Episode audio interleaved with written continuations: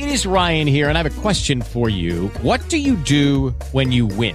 Like, are you a fist pumper? a woohooer, a hand clapper, a high fiver. I kind of like the high five, but if you want to hone in on those winning moves, check out Chumba Casino. At ChumbaCasino.com, choose from hundreds of social casino style games for your chance to redeem serious cash prizes. There are new game releases weekly, plus free daily bonuses. So don't wait. Start having the most fun ever at ChumbaCasino.com. No purchase necessary. BGW. Void were prohibited by law. See terms and conditions. 18 plus.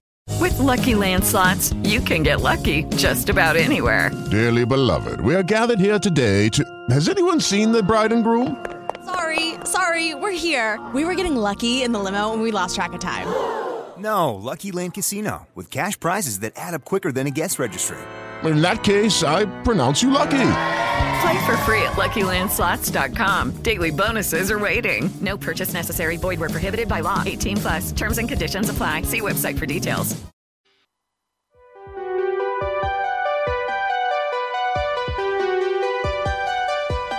Conciencia Saludable. Un programa con investigaciones y entrevistas en temas de ciencia, salud y tecnología aplicada a la salud con la conducción de Víctor Ingracia. Todos los miércoles a las 18 en vivo o por demanda cuando quieras por Radio Tren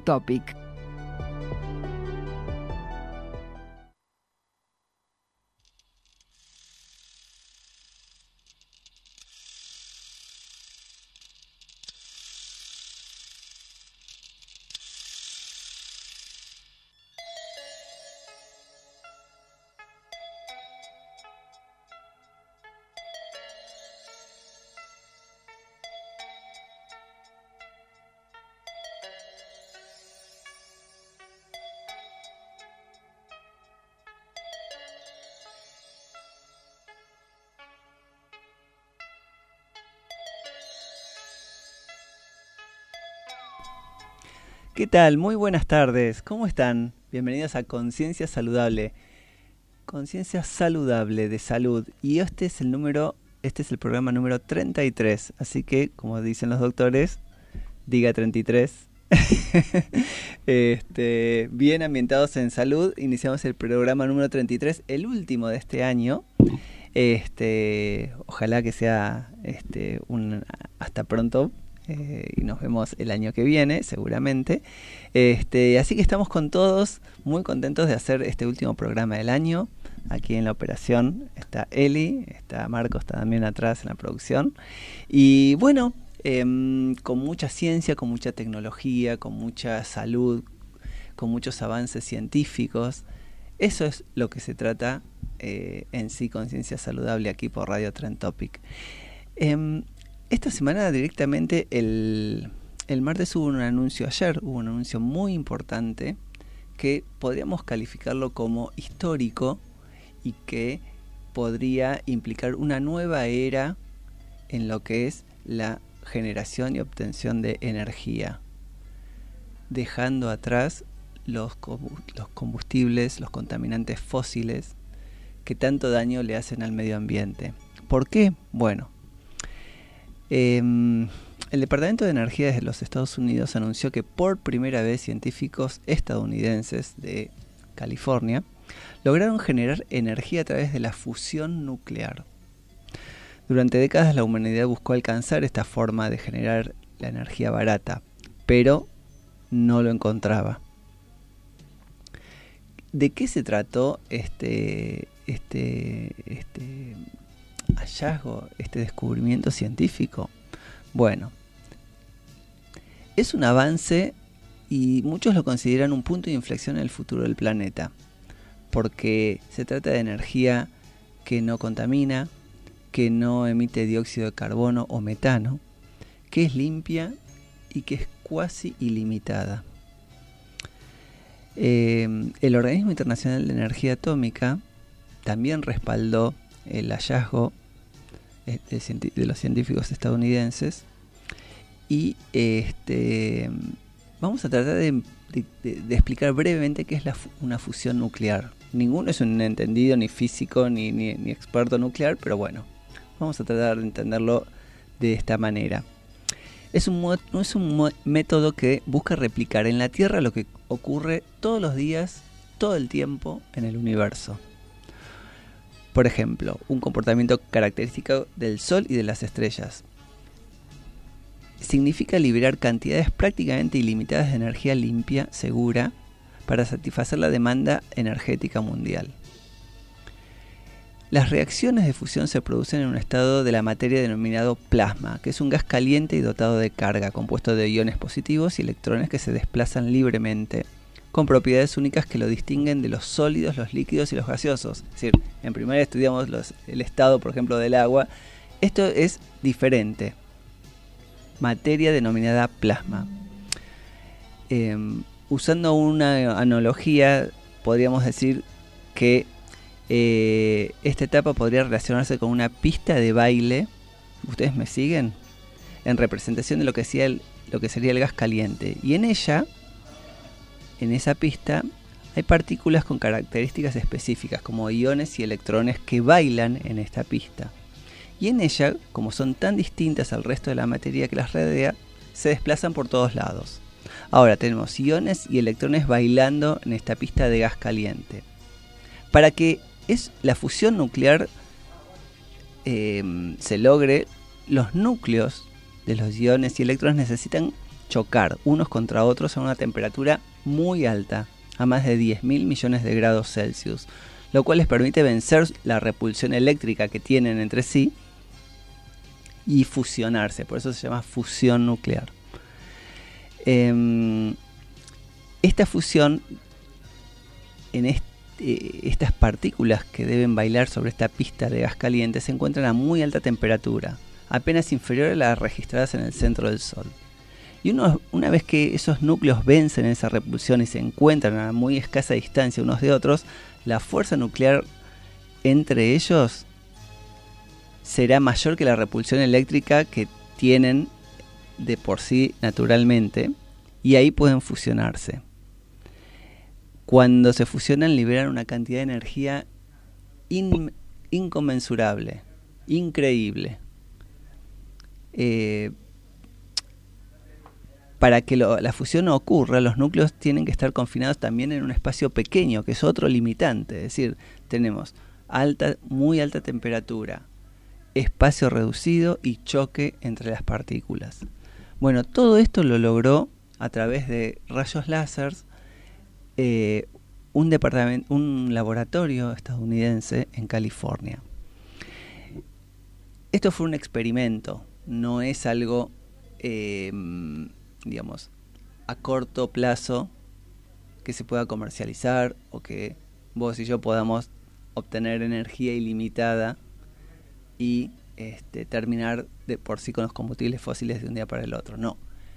Los, los expertos dicen que de acá a décadas se van a necesitar para lograr que este experimento en laboratorio y que duró segundos pueda perpetuarse, pueda realizarse fuera de un laboratorio y pueda proceder a la etapa productiva y comercial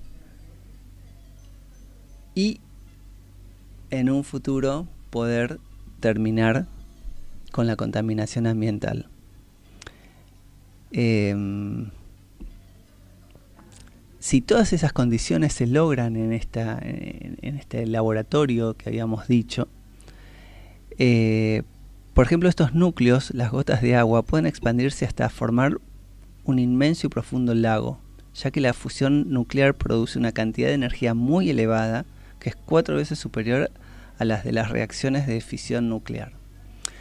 ¿Por qué cuando hablamos de nuclear se nos eh, puede encender una lamparita, eh, perdón, una alarma que nos diga, eh, estamos hablando de temas nucleares que son peligrosos. Bueno, en la fusión nuclear no hay radioactividad, entonces no hay peligro, no hay un peligro de que ocurra un Chernobyl o un Fukushima, una Fukushima, sino que es otra etapa, eso sería fisión nuclear, no fusión nuclear. Entonces, además de ser económica, barata, asequible, ilimitada, también es segura. Otra de las ventajas. Todo esto nos da esperanza de que podamos obtener un combustible, una energía no contaminante para el planeta y que sea cuasi ilimitada. Esperemos que esto pueda desarrollarse muy pronto, en las próximas décadas.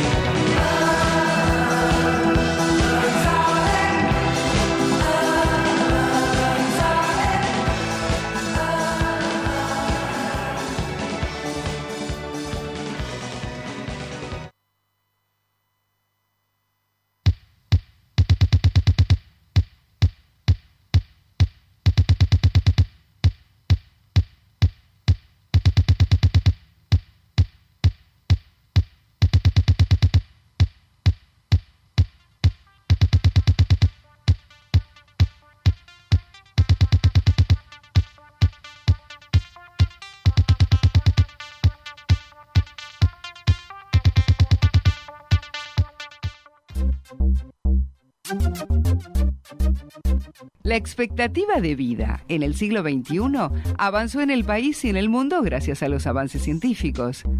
En Conciencia Saludable te contamos lo último en materia de ciencia y salud, de la mano de expertos en cada materia.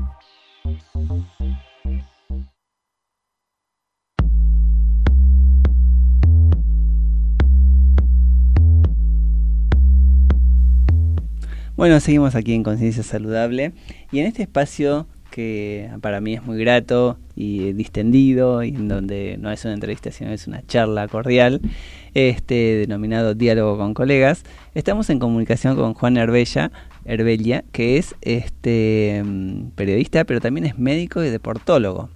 Y bueno, Juan está en comunicación en directo con nosotros, así que lo vamos a saludar. Hola Juan, ¿cómo estás?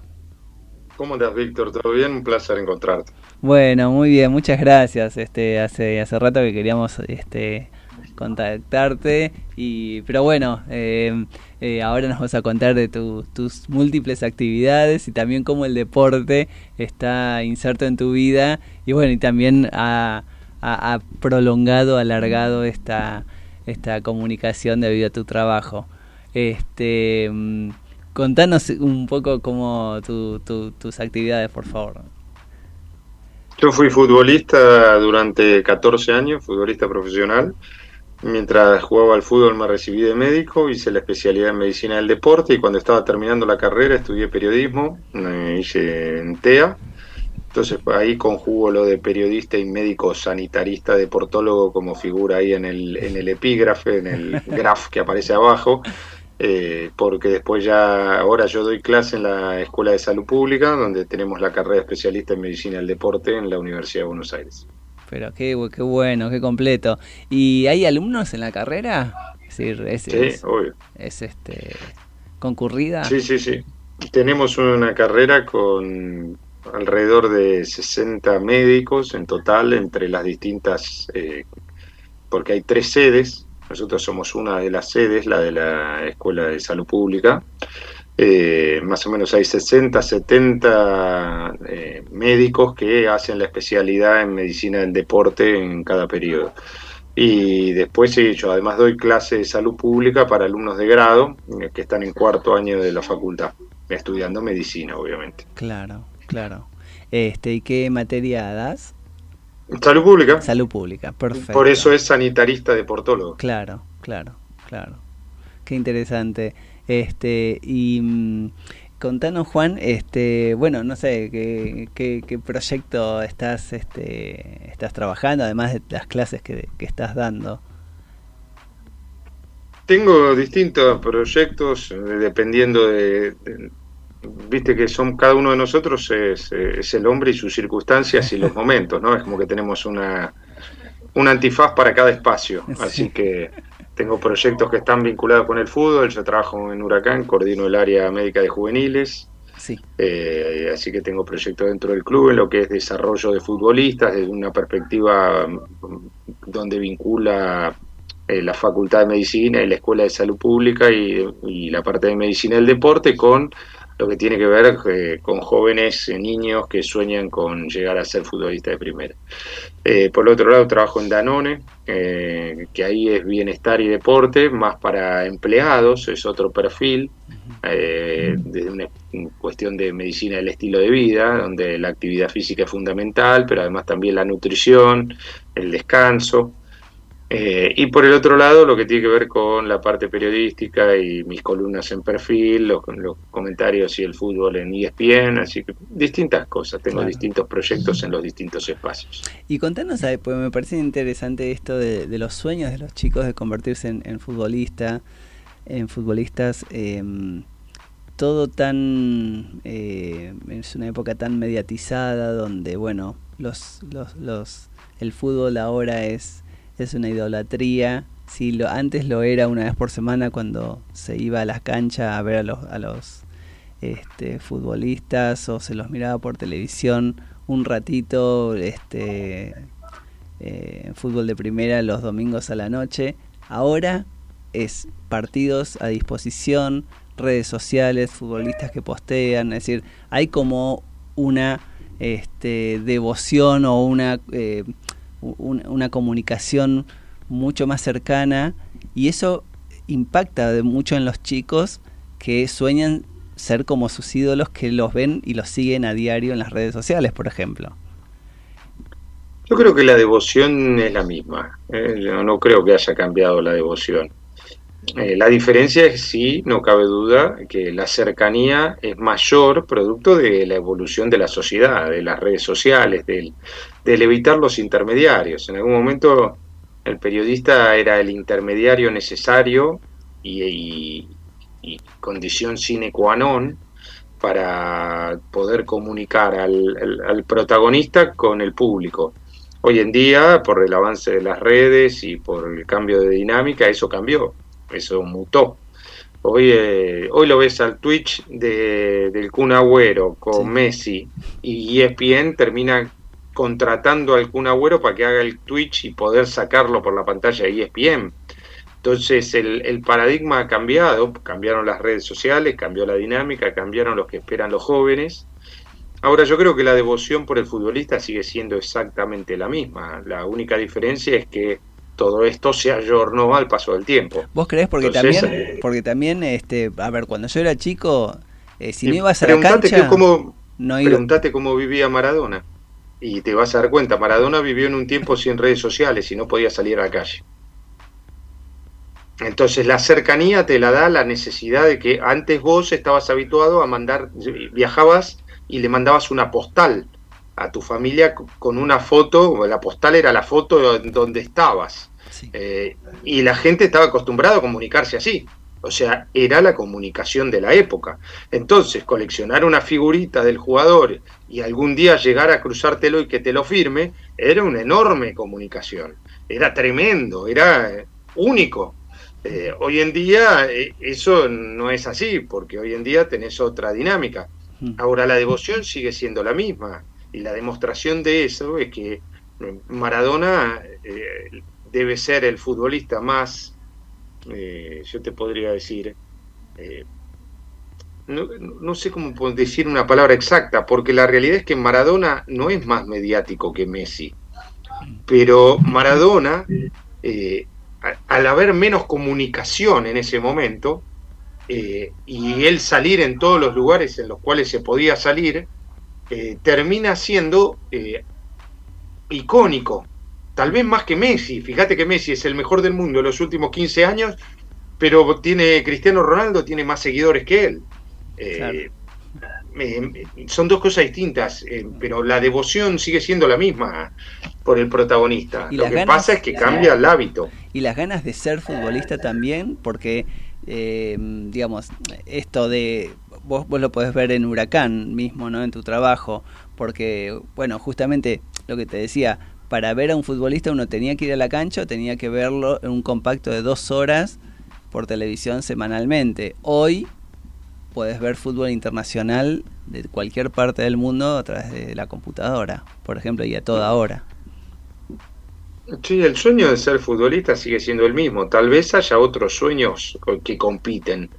Por ejemplo, hace 20 años, 25 años, eh, se soñaba ser eh, por ahí eh, actriz o actor o cantante y futbolista. Hoy en día tenés streamer, que antes no existía, gamer, Claro. eh, que antes no existía. O sea, ¿se diversificaron las opciones? Sí, se diversificaron las opciones. Pero fíjate que a la larga termina siendo como Luis Enrique, eh, eh, entrenador y, streamer también. Así que mm, Sí. yo creo que la devoción sigue estando, la devoción sigue estando igual. Lo que va cambiando es la forma en la cual se comunica la gente. Y los chicos, y los chicos ahí cuando, cuando ingresan, eh, vos eh, los analizás físicamente, los le- le haces, ¿cuál es tu trabajo eh, ahí en la? Sí, hay unas cuestiones que son preventivas y hay cuestiones que son, eh, te diría que hay tres abordajes grandes. Por un lado, lo preventivo eh, y todo lo que tiene que ver con la evaluación eh, preventiva de, todo, de toda índole, como potenci después está, a partir de esa evaluación, lo que tiene que ver con eh, los- la continuidad normal de la carrera o cómo potenciar esa evaluación que hicimos. Entonces ya además de lo preventivo está la cuestión de potenciación y por último está eh, la contención del episodio, o sea, es lo curativo a una lesión. Entonces esos son los tres grandes componentes que tenés dentro de, del espacio de salud, de ciencias del ejercicio y del deporte dentro de un club. ¿no? Por un lado lo que es eh, prevenir, por el otro lado lo que es curar y por el otro lado lo que es potenciar el rendimiento del deportista. Ah, te voy a aprovechar ahora que estamos todavía en época mundialista. Eh, queda poco, ¿eh? Queda poco. Si, no, no era, no era este último programa, no era más, Víctor. Es verdad, es verdad, sí, sí. Pero ahí tenemos para, para, hacerte un par de preguntas antes de que termine el mundial. Em, mundial extraño, porque ya por la fecha misma, ¿no? No estamos eh, en fin de calendario, digamos, eh, europeo, de ligas, donde los, los, los, jugadores entran directamente en un periodo de vacaciones, mundial y vacaciones, o es como mitad de año para la, actividad profesional y este con un mundial. ¿Cómo llegan los jugadores con esa sobrecarga eh, en medio de campeonatos? Termina el mundial y vuelve la Champions, y vuelven los torneos a mitad que, que, quedaron. Este... Eso es lo que viste, Víctor. Eso lo viste en el arranque, la cantidad de jugadores que no llegaron a jugar, la cantidad de jugadores que se lesionaron en los primeros partidos. Eh, es normal, es algo, o sea, es normal eh, que pase esto porque es atípico que se juegue un mundial en este momento. Eh, los mundiales se jugaban siempre cuando terminaba la temporada y después de un mes de descanso. Acá el Mundial arrancó y la, la temporada está en el medio y los jugadores jugaron por sus clubes 15 días antes de que arranque el Mundial. O una eh, semana antes, inclusive, también. Algunos. Sí, sí, la última semana, no el último fin de semana antes de que arranque el Mundial no se jugó, pero el anterior sí. El anterior sí, claro, son 15 eh, días. Y te hago una pregunta, ¿eso también podría justificar las eliminaciones tempranas de Alemania, de España, de Bélgica? No, se lo pondría como único factor. Fíjate que Francia tiene cinco jugadores lesionados y llegó a la final. Claro. Y mm, las sorpresas, ahora Marruecos, eh, si bien quedó afuera de la final, entró entre los cuatro primeros y es algo histórico. No cabe duda que es la sorpresa, no cabe duda. Eh, la otra podría ser Japón. Eh, son los dos equipos que en la expectativa previa mm, nadie se imaginaba que terminen donde terminaron. Mm, no cabe duda que la realidad de Marruecos es mejor que la de Japón, pero la de los dos ha sido muy buena. ¿Y cómo ves este mundial desde el, desde el aspecto, voy a aprovechar tu, tu rol de médico, desde el aspecto de salud de los jugadores? eh, no sé, cómo llegaron, cómo se desempeñaron, eh, qué performance vos viste en ellos. En parte de lo que charlamos hace un rato, o mm. sea, no se puede hablar, es muy difícil eh, individualizar un caso en particular, porque vos tenés que tener previamente el conocimiento de cuál sería el, el nivel ideal de performance y cuál es el que rindió. Claro pero la realidad es que eh, es un torneo raro, es un torneo eh, en el medio de todo, de todo este campeonato y por eso tuviste la realidad que tuviste. Los equipos que tuvieron más recambio, fíjate que no es casual que Argentina fue con una expectativa, con un tipo de equipo y termina jugando con muchos jugadores jóvenes, muy jóvenes, eh, que no estaban en el análisis previo como titulares y que terminan ganándose un lugar y que le dan una intensidad y una dinámica al juego argentino que eh, inicialmente no tenía. Claro. Inclusive... Cuando digo jugadores jóvenes, te digo Enzo Fernández, te digo McAllister, te digo Julián Álvarez, jugadores que de arranque iban a ser suplentes. O no convocados, eh, porque si la lista era de 23, se quedan afuera algunos. No, ellos estaban todos. Los que quedaron fuera, eh, que hubiesen quedado fuera, eran eh, era Correa, eh, uno de los que quedaba fuera, el otro Tiago Almada, pero ellos estaban dentro de la lista original. Claro. Pero no eran titulares. si Di María no, se lesionaba, o si Lo Chelso no se lesionaba, Alexis McAllister casi no hubiese jugado. y lo de Enzo Fernández fue una cosa rarísima, ¿no? Entró para jugar el partido de la fase de grupos y no salió nunca más. Claro. Es así. eh, sus 22 años y meses ayudan a, digamos, a sostener la- el nivel que, que está ma- manifestando, ¿no?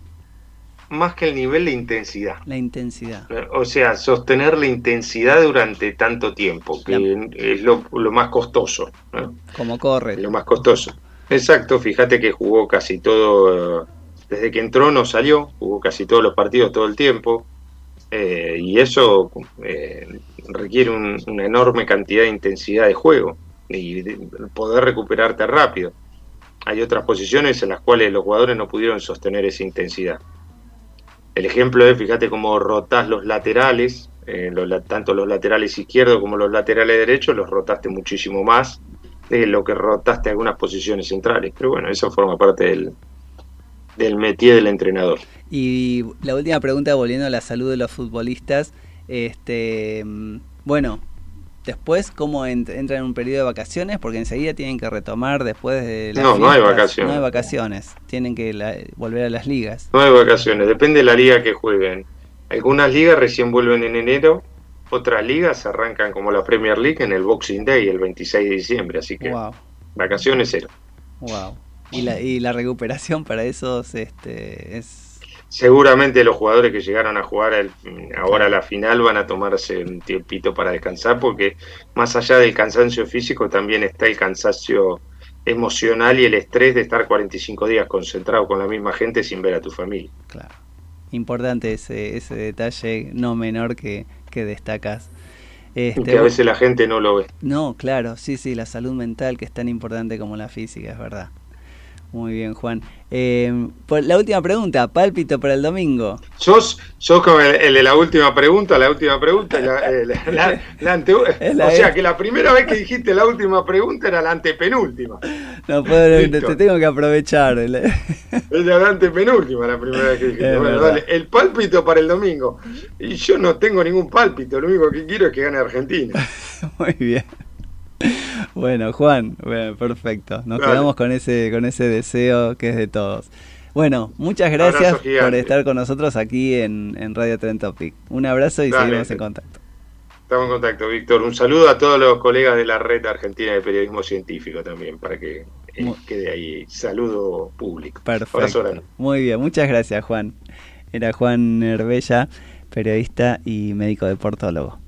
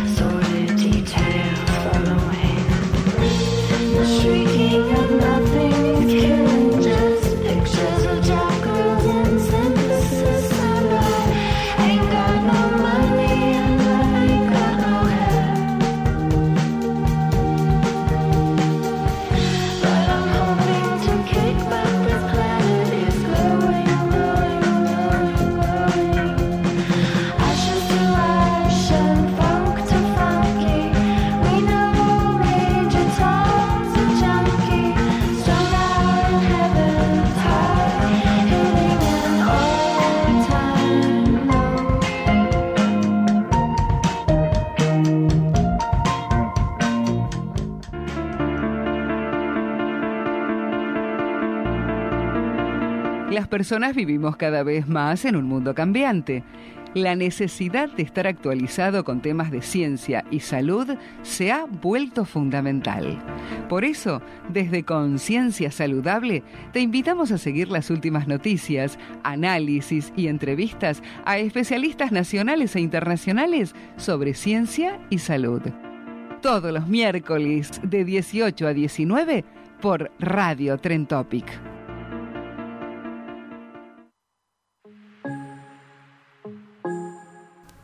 Bueno, volvemos aquí a Conciencia Saludable y tengo el placer de eh, estar con una persona que me encantó conocerla, eh, compartir un viaje con ella. Es una científica, para mí una de las científicas preferidas eh, con las que he hablado este año. Es Beatriz García, astrofísica. ¿Qué tal Beatriz? ¿Cómo estás? Bien, muy bien, muchas gracias por la invitación. Bueno, les cuento a la audiencia que con Beatriz eh, pude compartir un emocionante este, viaje a Salta, donde hace unos días se inauguró un telescopio muy particular y único en el mundo, en Salta, muy cerca de la ciudad de Salta, este, a 3, 4 horas no más, muy cerca de San Antonio de los Cobres y bueno, Beatriz, quiero que nos cuentes y le cuentes a la audiencia de qué se trata este interesante proyecto y hasta ahora único en el mundo. Es un proyecto relacionado con observaciones del universo temprano, eh, por lo menos lo más viejo que podemos ver eh, utilizando técnicas que detectan fotones, que son las partículas de la luz, las que traen la información en la luz.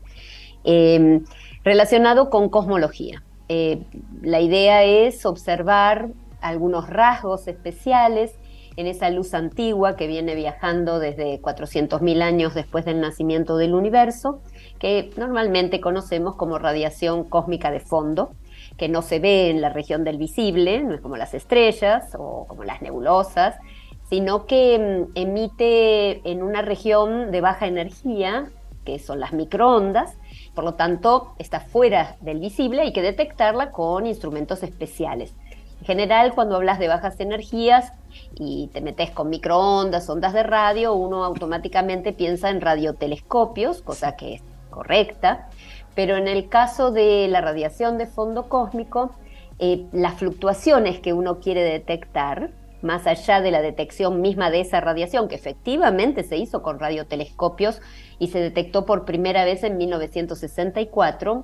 Lo que pasa es que metido ahí en esa radiación hay variaciones, no es todo igual, uniforme en todas direcciones, aunque proviene de todas direcciones, sino que hay pequeñas fluctuaciones y para detectar esas pequeñas fluctuaciones en la energía o su equivalente, que es la temperatura, eh, un radiotelescopio no alcanza. Uno necesita detectores muy mm, sofisticados que pueden detectar esas fluctuaciones en temperatura que son del orden de los milikelvin. Esta radiación es la radiación de 2,7 grados Kelvin, em, es decir, menos 270 aproximadamente bajo cero en la escala Celsius es lo más frío que hay en el universo. Bueno, para detectar fluctuaciones de eso, que es lo más frío que hay en el universo y que viene viajando desde hace 13.800 millones de años, es eh, necesario tener sensores que se denominan volómetros.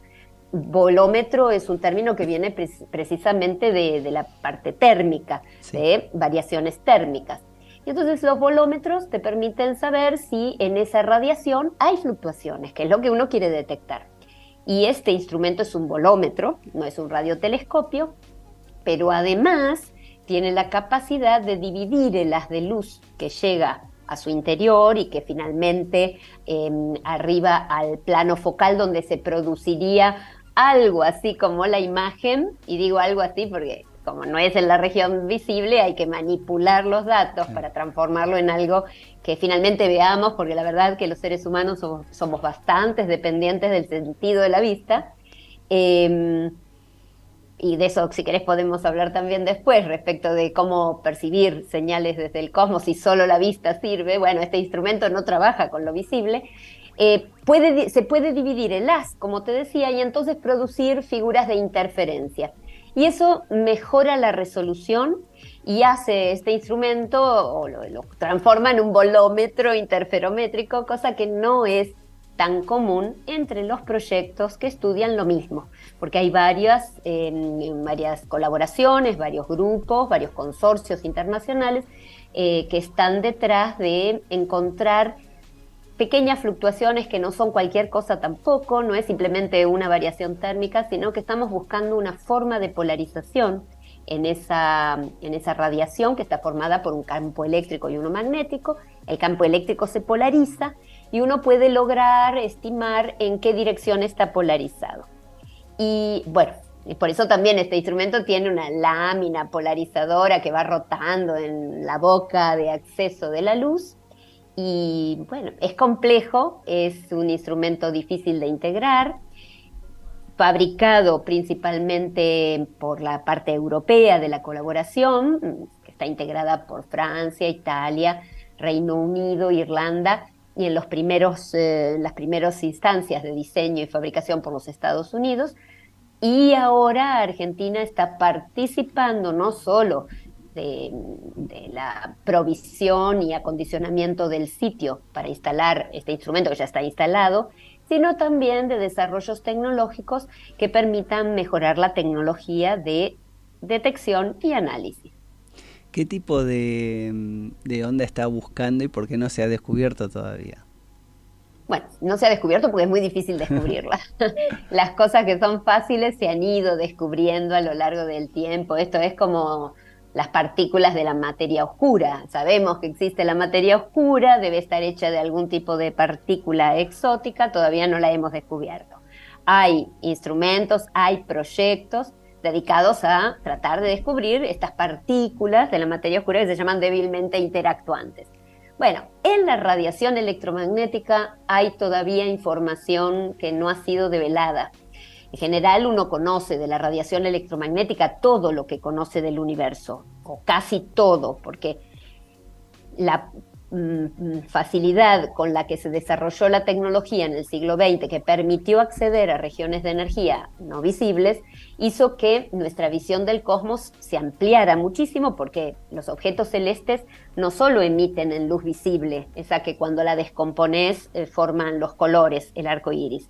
No, emiten en regiones de muy alta energía, como es el ultravioleta, rayos X, rayos gamma, toda esa región del espectro electromagnético es filtrado por la atmósfera, por suerte, porque si no, no habría vida en la Tierra, eh, excepto los ultravioletas eh, A y B que llegan y hay que protegerse de ellos, y las bajas energías, más allá del rojo, infrarrojo, microondas, eh, ondas de radio, tuvieron que esperar a que se inventaran los radiotelescopios. Las altas energías tuvieron que esperar a que hubiera telescopios en el espacio por arriba de la atmósfera. Eso ocurrió fines del siglo XX, principios del XXI. La radioastronomía nace en la década del 30 del siglo XX. Es decir, estamos hablando de poco menos de 100 años. Todos los descubrimientos que tenemos para decir cómo es el cosmos. Pero todavía hay información allí en la radiación y principalmente en esa radiación que viene viajando desde el momento en que la materia y la energía se desacoplan, porque al principio del universo, en los primeros 400.000 años, materia y energía estaban acopladas, estaban interrelacionadas, no separadas. No tenías energía por un lado y materia por el otro, por más que uno pueda transformar una en otra, y es lo que hacen las estrellas. Eh, en, esa, en ese momento, en esos primeros años, no había estrellas, no había galaxias, eran materia y energía, en un universo en expansión, de manera que se estaba enfriando y en un momento se produce el desacople. Y cuando se desacoplan, hay un fenómeno que se llama de eh, dispersión Thomson, en donde la radiación electromagnética, debido a los electrones libres que había por allí, porque es el momento en que se empiezan a formar los átomos, había partículas elementales, había núcleos, había partículas subatómicas, no había átomos todavía. Cuando se empiezan a formar los átomos, los electrones libres interactúan con la radiación, producen un tipo particular de dispersión que polariza el campo eléctrico. Y, según las teorías, lo polarizó de dos maneras. hay dos modos, uno se llama B y otro se llama E.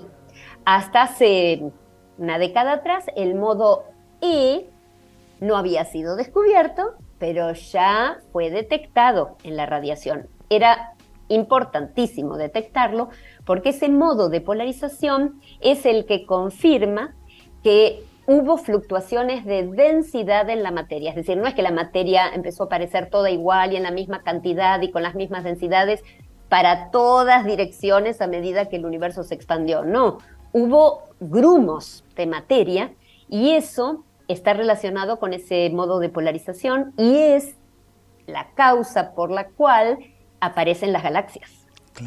Y la segunda forma de polarización se llama modo B y estaría relacionada con un momento muy cercano al origen del universo, una instancia en la que el universo no se expandió a una velocidad constante y permanente como lo está haciendo ahora, sino que la expansión fue a una velocidad enorme, exponencial, y ese momento se llama momento de la inflación universal. Y en ese momento, según la teoría, la matemática, digamos, cosmológica, em, se habrían producido ondas gravitacionales primordiales. Es una predicción del modelo del universo inflacionario que modifica un poco a la teoría estándar, normalmente conocida como Big Bang.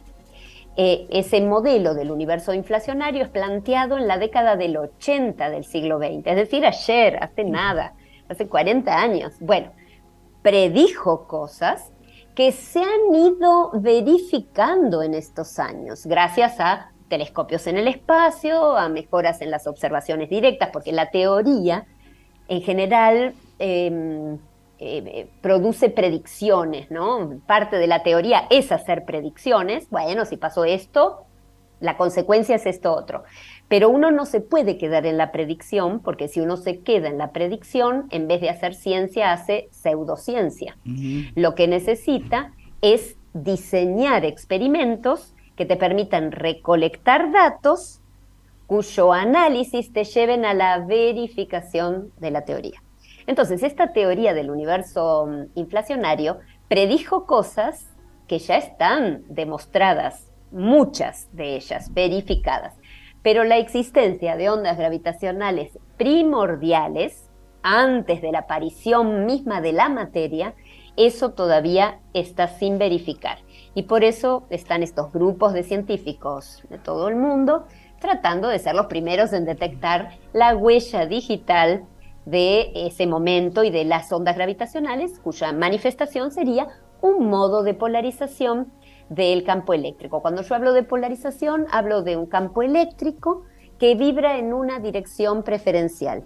En general, en la radiación electromagnética, el campo eléctrico, que forma parte de esa radiación, vibra en todas direcciones y la luz está no polarizada. Por ejemplo, el Sol emite luz no polarizada. El campo eléctrico vibra en todas direcciones. Pero cuando la luz interactúa con la materia, por ejemplo, o se refleja en el agua, ahí se polariza. Entonces, todo lo que la luz encuentra en el camino también te puede falsear las observaciones que nosotros queremos hacer, que tienen que ver con ese inicio del universo, porque la radiación viene viajando hace 13.400 millones de años y entonces en el camino se encontró con materia interestelar y materia galáctica que puede falsear los resultados. Y de ahí que las observaciones son muy delicadas, deben ser muy precisas y se deben realizar a lo largo de mucho tiempo para mejorar la relación señal-ruido, igual que cuando uno saca una foto, aunque sea el Hubble o el web. De larga exposición, por eso el, digamos, la meta estaría visible, digamos, en tres o cuatro años. Sí, hay que adquirir datos y ver qué es lo que uno va encontrando en esos datos. En el camino, uno mejora muchas cosas. Eh, mientras va adquiriendo datos, va mejorando los Programas, los softwares de análisis, las cadenas de análisis, va em, entendiendo mejor cómo es eh, la señal y cuál es eh, la manera en que, por ejemplo, el material o el polvo de nuestra galaxia afecta las observaciones y lo va restando de la observación para que quede pura, limpia, eh, va mejorando la tecnología, es decir, eh, uno dice tres o cuatro años, pero en tres o cuatro años este instrumento va a ser mejorado muchísimo, de manera que no es que uno instala el instrumento y se detiene el desarrollo tecnológico y solo se adquieren datos. Eso ya no ocurre nunca con ningún instrumento, excepto que lo pongas en el espacio y entonces te cuesta mucho actualizarlo. Seguro la gente, los oyentes se acuerdan de todo el trabajo que se le hizo al Hubble, porque el Hubble tenía errores eh, en, la, forma del espejo y tenía aberraciones, las imágenes eran horribles y durante mucho tiempo se corrigieron por software, es decir, ya se sabía cuando se lanzó el Hubble que el instrumento estaba defectuoso. Entonces, antes de lanzarlo se desarrolló todo el arsenal de herramientas para mejorar las imágenes y que salieran lindas. Pero ni bien se pudo enviar una misión relativamente segura, no se cambió el espejo porque eso era imposible, se le puso una especie de anteojos, una cámara que corregían. Entonces, eso es dificilísimo de hacer, pero en tierra vos tenés la chance de mejorar tus sistemas de detección de una manera más fácil eh, a pesar de que la Puna eh, no es un lugar sencillo para trabajar como vos mismo experimentaste. ¿no? y de hecho por por eso ya hay eh, ya el proyecto Cubic, que es del que estamos hablando, que está instalado en la Puna Salteña a 5.000 metros sobre el nivel del mar, ya está en carrera para em, progresar y hacerse más, este, digamos, mejorado, ¿no? Sí, por ejemplo, en este momento el instrumento está instalado con detectores en un cuarto del plano focal, allí donde se forma la imagen. Em, bueno, por ahora, pero a lo largo de estos meses se van a ir completando todas las partes, se van a poner más sensores en el plano focal hasta completar ese plano focal.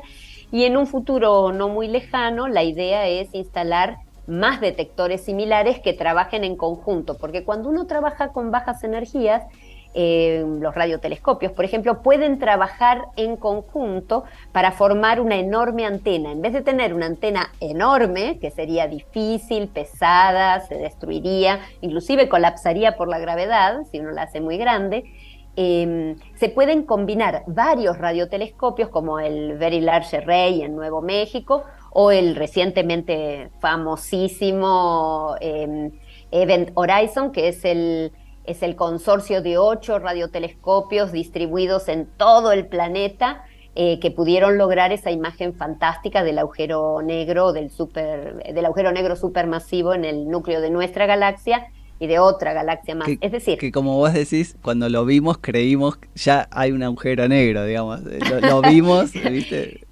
Una imagen en color falso, eh, bueno, eh, que, que llevó muchísimo tiempo adquirir es decir, eh, a veces las noticias, viste, aparecen y uno, si fuera una persona común, digamos, creo que la gente piensa que es algo instantáneo, uno saca una foto y obtiene una instantánea, como cuando se hace una selfie, y la verdad es que las imágenes astronómicas llevan muchísimo tiempo de adquisición de imágenes para, de datos y datos y datos en cualquier formato que, que uno esté trabajando, para finalmente producir algo una, una exposición del, James Webb para compaginar esa imagen, vos, eh, fue muy interesante lo que me dijiste. ¿Cuánto, ¿Cuánto tiempo de exposición necesita el web para tomar una fotografía?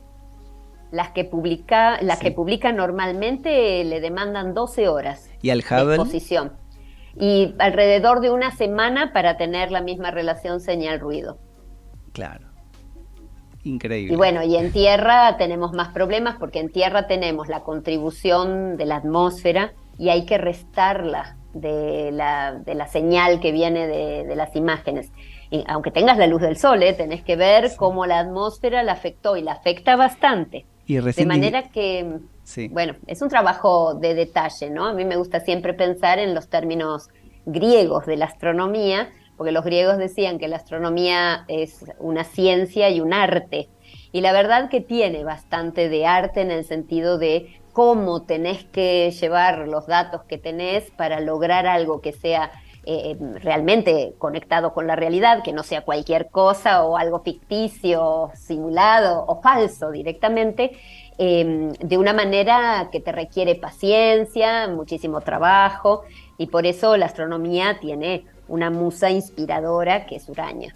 Perfecto. Y una cosa para cerrar que, me, resultó muy interesante de lo que dijiste es que, bueno, hoy, el, por ejemplo, este radiotelescopio funciona a un cuarto de su potencial, pero los tres cuartos eh, van a ser desarrollados aquí en Argentina, no en Francia como fue desarrollado ese cuarto.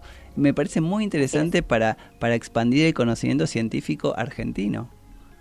Mira, eh, Estuve, yo cuando leo las noticias muchas veces leo los comentarios de los lectores, ¿no? Para ver cómo es el, espíritu de la época.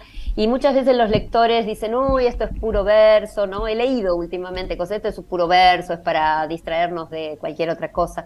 La verdad es que la ciencia en la Argentina hace un esfuerzo enorme por no solo trabajar en colaboraciones, porque de esa manera podemos, podemos aspirar a trabajar en temas de primera línea, primer nivel, porque Argentina no tiene los fondos para ser independiente en ciencias, sino que ese tipo de colaboración y estos proyectos eh, nos posicionan como país porque demuestran la capacidad del personal científico y técnico en la Argentina, pero además abren puertas muy importantes, enormes posibilidades para la formación de recursos humanos, que ya no sé si se usa esta denominación, pero formación de estudiantes, becas de doctorado, capacitación en temas tecnológicos que no solo se usan en astronomía, sino que también se usan en muchísimas otras actividades y probablemente la actividad más sensible para la gente y más directa derivada de todos los desarrollos astronómicos es la medicina por imágenes. Todo lo que se utiliza en medicina por imágenes no fue desarrollado para la medicina fue desarrollado para la astronomía y luego se aplicó a ese enorme campo de, conocimiento y de la posibilidad de diagnóstico, de tratamiento que hoy en día disfruta toda la gente. Bueno, Beatriz, nos quedamos sin tiempo. Yo, la verdad, personalmente te quiero agradecer muchísimo esta clase magistral que nos has dado de, de astronomía, de física, de conocimiento del universo, de qué pasó instantes después este, del Big Bang y cómo hoy podemos, a través de un radiotelescopio instalado en Salta, en nuestro país, poder acercarnos a esa ventana del universo. Así que te queremos agradecer muchísimo tu paso aquí y tu explicación tan clara y tan profesional eh, aquí en Conciencia Saludable. No, la agradecida soy yo, ya saben, todo lo que somos es consecuencia del origen del universo. Buenísimo, buenísima reflexión para cerrar. Muchas gracias, Beatriz. No, gracias a vos, Víctor. Muchas gracias. Hasta luego. Bueno, así llegamos al final del programa, en esta temporada 1 de Conciencia Saludable. Y bueno, nos veremos el año que viene.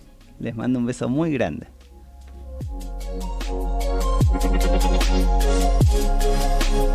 Waiting on a tax return? Hopefully it ends up in your hands. Fraudulent tax returns due to identity theft increased by 30% in 2023. If you're in a bind this tax season, LifeLock can help. Our US based restoration specialists are experts dedicated to helping solve your identity theft issues. And all Lifelock plans are backed by the Million Dollar Protection Package. So we'll reimburse you up to the limits of your plan if you lose money due to identity theft. Help protect your information this tax season with LifeLock. Save up to 25% your first year at LifeLock.com slash aware.